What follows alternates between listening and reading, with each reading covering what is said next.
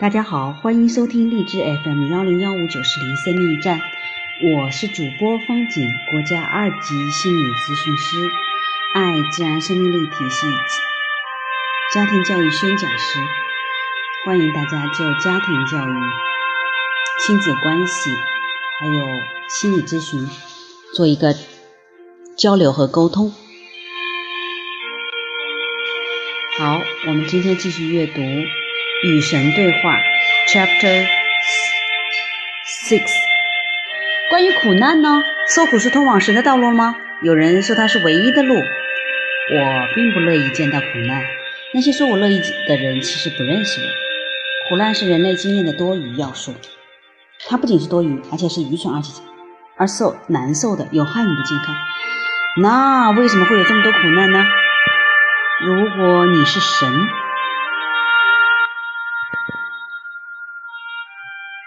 而且又这么讨厌他，你为什么不让他有个终点呢？我已让他有个终点，只是你们不愿意用我赐予你们的工具来将其实现。你知道吗？苦难与事件无关，但与人们对事件的反应有关。事件只是事件而已，你对他的感觉是另外一回事。我以你赐予你们许多工具，用它们来应对各种事件，便可减轻，实际上是消除痛苦。可你们偏偏不用。请原谅我多嘴，但你为什么不消除事件呢？这个提议很好，可惜的是，我控制不了他们。你既然控制不了事件，当然不是了。事件是由于你们的选择而在时空中发生的事情，而我永远不会干预你们的选择。这么做将会抹杀我之所以创造你们的理由。但这个道理我前面解释过了。有些事件是你们有意制造出来的，有些事件是你们自己无意间惹上的。有些事件则被你们化为宿命，大多数自然灾害被你们归为此类。然而，就算是宿命，也无非源自各地的一切思维。换言之，就是源自这个星球的意识，集体意识吗？对，准确无误。有人说，这个世界正在迅速地走向灭亡，我们的生态环境奄奄一息，我们的星球难免要遭受地球物理学的灾难：地震、火山爆发，甚至是地轴倾斜。也有人说。集体意识能够改变那一切，我们能够用我们的思维拯救地球。你们需要的是付诸行动的思维。如果各地有足够多的人认为你们必须为保护地球做些事情，你们就将能够拯救地球。但你们要抓紧行动。长久以来，你们已经造成了太多的破坏，这需要你们在态度上做出很大的变化。你的意思是，如果我们不那么做，我们将会亲眼看到地球及其居民灭亡吗？我已经制定了各种物质宇宙的规律，它们简明扼要的，每个人都能理解。各种因果规律，我已经足够充分的向你们的科学家、物理学家概述过了，并通过他们转达给你们世界领袖。这里无需再次概述这些规律。那还是回到苦难吧。我们怎么会认为受苦是好事呢？我们怎么会认为圣人必须默默的受苦呢？圣人确实默默的受苦，但那并不意味着受苦是好事。大师学校里的学员默默的受苦，因为他们明白，与其说受苦是神的道路，乌林说它是个清楚的符号，表示他们仍需要去了解神的道路，仍需要唤起某些回忆。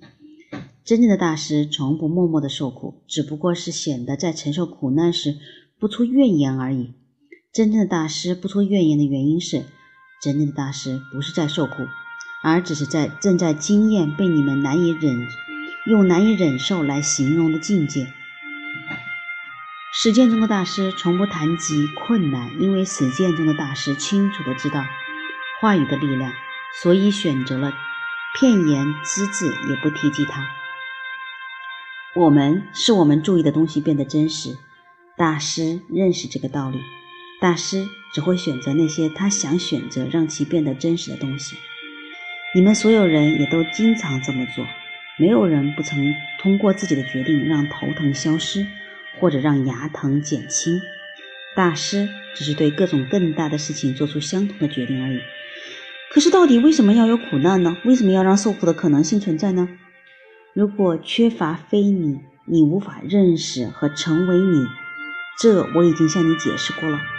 我仍然不明白，我们怎么会认为受苦是好事儿？你盘根究底地追问这个问题的做法很聪明。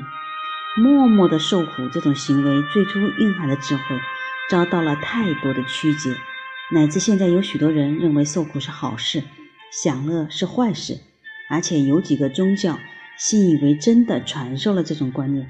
因此，如果有个人得了癌症却不告诉任何人，你们就会认为他是圣徒；如果有个人，让我举个劲爆的例子，性欲旺盛，公然的享受做爱，你们就会认为他是罪人。老兄，你举的例子确实够劲爆的。你很聪明的转化了人称代词，从男性变为女性，有什么深意吗？这是为了让你认识到你们的偏见。你们并不喜欢认为公女人拥有旺盛的性欲，更别提公开的享受做爱了。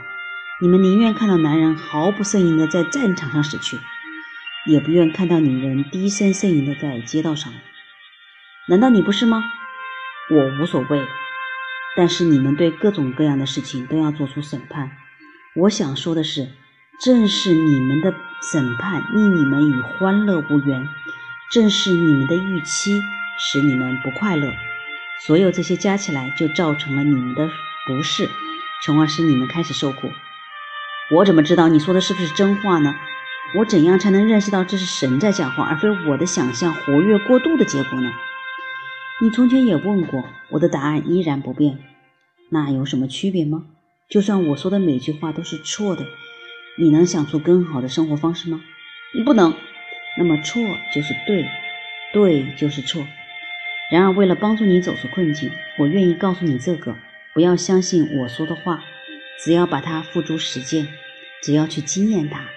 如果你想确立别人的人生观，别的人生观，无论那是什么。请去实践它，然后呢，试图从你的经验中找出你的真相。有一天，假如你们拥有很大的勇气，你们将会惊艳到别的世界。在那个世界里，人们认为做爱比做战好。到那天，你们将会欢乐。好的，今天的话题有点劲爆，不过呢，也确实是秉承了《与神对话》这本书里面一贯的概念。从你，从非你才能认识到你，从太虚才能认识到太极等等。这个是我见到的中西理念结合的比较有意思的一本书，对吗？好的，我们继续，明天继续这样的分享。今天晚安。